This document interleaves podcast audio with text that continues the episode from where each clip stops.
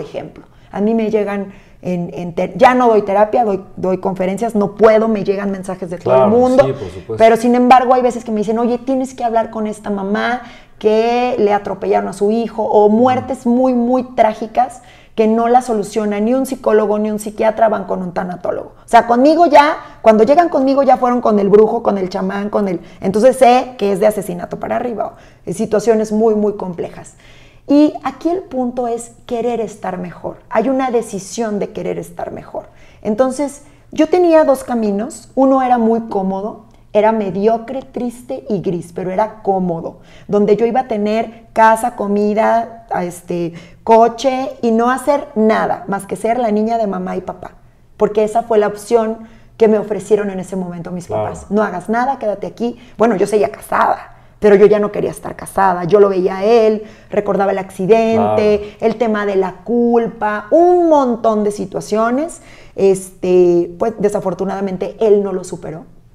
Este, digo, no, no, en ningún, jamás voy a hablar mal del papá de mis hijos. Un hombre extraordinario, un hombre que su rol más importante en esta vida era el de ser papá. Y ahí es donde voy. Cuando tú dices, mi vida son mis hijos, yo te voy a corregir y te voy a decir no.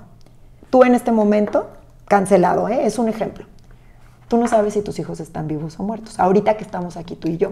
Y tú estás vivo y te veo fenomenal. Estás respirando y todo. Yo no sé si mi mamá está muerta o viva y yo estoy hasta que nos dan la noticia y entonces dices, no puedo vivir, no puedo respirar. Llegó la ansiedad a mi vida. A mí, yo fui diagnosticada con trastorno postraumático de ansiedad. Entonces fui con uno de los mejores psiquiatras de Guadalajara para poderme atender, un psiquiatra ya de la tercera edad, donde me dijo, yo he atendido a gente que ha estado en campos de concentración, gente que ha estado en la guerra de Vietnam, y el psiquiatra y yo lloramos juntos, porque él había perdido a su hijo por un asalto, que le habían dado un balazo, y él había dado la vida por una de sus hermanas, por, por un reloj que le iban a quitar. Y los dos lloramos y yo dije, valiente psiquiatra, o sea, llorando con la paciente. Me dio de alta a los pocos meses, a los cuatro meses, y me dijo, Ale, me dio un medicamento controlado, me dijo, este medicamento controlado es tu mejor amigo tienes que traerlo en tu bolsa. Yo no sé en qué momento te vaya a dar una crisis, pero esto no se cura. Se puede aprender a vivir con ello, pero unos zapatos, un vestido, eh, una película de Disney, por ejemplo, yo no puedo ver Buscando a Nemo, pero ni de broma, lo nombro en el, en el libro. ¿Por qué? Porque Dante y yo teníamos una dinámica eh, personal. ¿Qué es lo que pasa cuando muere algo o alguien, cuando muere un proyecto? Imagínate que tú y yo somos socios y vamos a hacer, eh, ¿sabes qué? Vamos a sembrar, no sé, elotes, ¿no?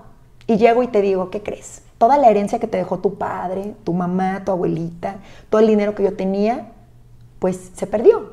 Pues fíjate que cayó ahí una plaga y lo perdimos. Ambos vamos a tener un duelo. Es posible que hasta perdamos la amistad, es posible.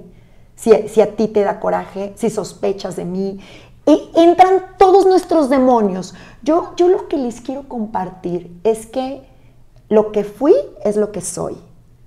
Y eso es bien importante, porque yo no dejé de ser, yo también soy muy como estando pera, soy muy simpática, soy súper mal hablada, en mi programa de radio soy súper irreverente, los puedo llevar del llanto a la risa, en las conferencias igual.